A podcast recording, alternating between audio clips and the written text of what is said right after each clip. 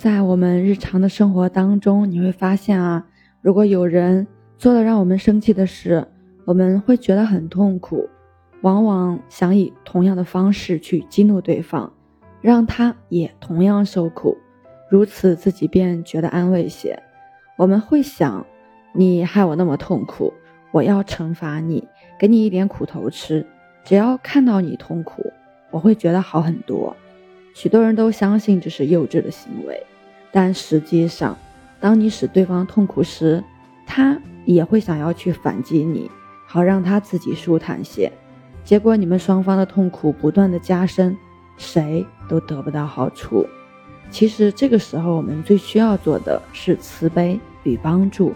没有任何人应该得到惩罚。当生气的时候，回到你的心，好好的照顾你的愤怒。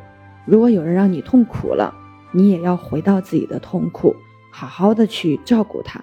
这个时候呢，什么都不说，什么都不要去做，因为生气的时候，你的言语或者是行为只会给彼此带来更多的伤害。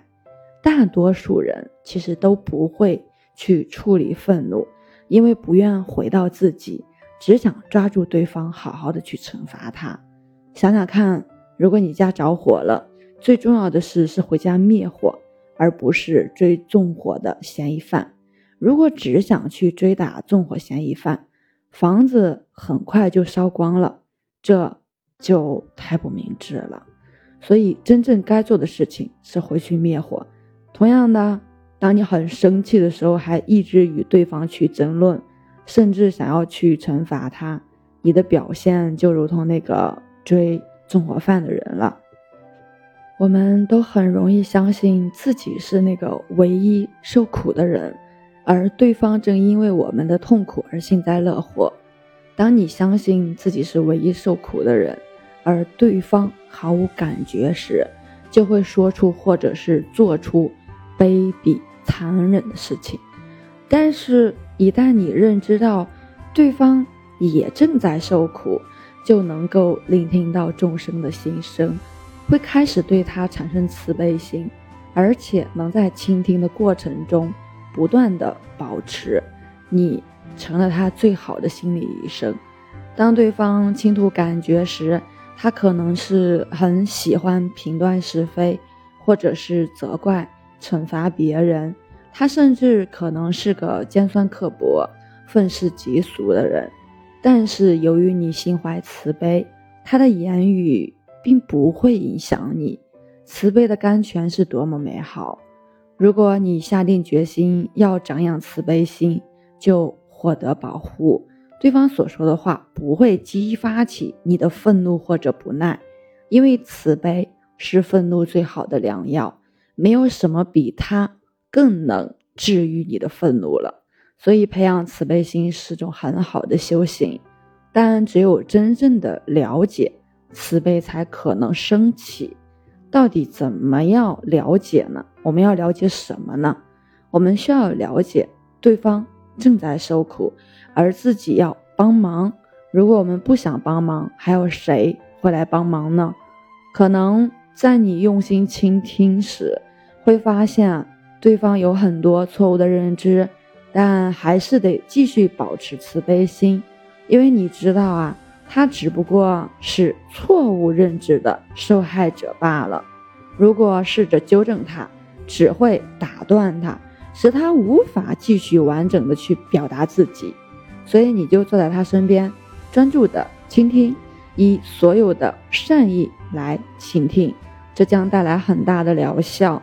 如果你很想帮助他改变错误的认知，就必须等待正确的时机。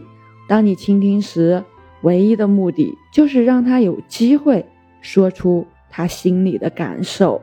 你呢，什么都不必说，只要好好的倾听。然后等过段时间他的心情好一点之后呢，你可以试着给他一些暗示，让他知道。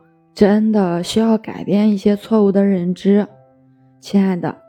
那天你说了一些事，但事实上情况并非如此，因为怎么样怎么样怎么样，请用爱的语言告诉他。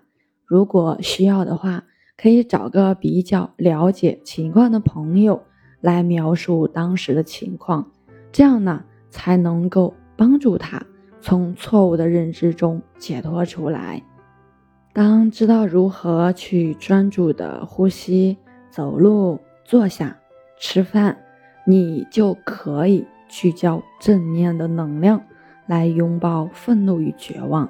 只要拥抱它，就可以让你的心获得一个释放。当你继续拥抱时，就能够深层的关照它的本质。这个呢，需要两个阶段。第一个阶段呢是拥抱并且觉察，亲爱的愤怒，我知道你在那里，我会好好的照顾你。第二个阶段呢就是深层的去关照愤怒的本质，了解它是如何产生的。你必须要倾听内心的愤怒，就像母亲随时都在注意孩子是否一切无恙。接下来我们分享一个熄灭怒火的方法，就是念念分明的呼吸与走路，拥抱愤怒，深层的关照认知的本质，以及深入的看到对方正在深受其苦，也需要帮助。那念念分明的呼吸，吸气呢，就是清楚觉知空气如何缓缓的进入我们身体内部。而呼气呢，就是清楚的觉知身体正在将二氧化碳排出去。当念念分明的呼吸时，你会感觉自己与四周的空气、身体渐渐的联系在一起。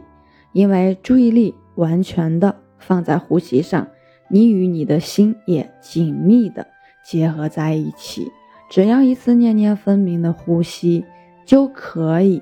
将你内在的自己与周遭的事物重新的联系在一起，接着呢，再念念分明的呼吸三次，这种紧密的关系就可以维持下去。那念念分明的走路呢，就是不论何时，你若不是站着、坐着或者躺着，就是在走路。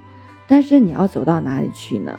其实你已经到达，只要跟随着步伐，就可以走在当下，走到净土，走入天堂。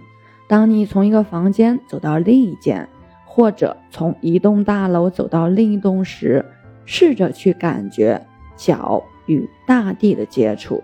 当空气进入身体时，试着觉察身体与空气的接触。这其实能够帮助你发现。在每吸一口气或者吐一口气的时候，都能够自在的走路。当吸气时说吸，当吐气时说吐。如此一来，随时随地都可以练习行禅，这就是修行。你随时都如此去做，就有能力去转化生活。今天就分享到这里，我是袁一凡，一个二十岁的八零后修行人。喜欢主播的，欢迎关注，欢迎订阅。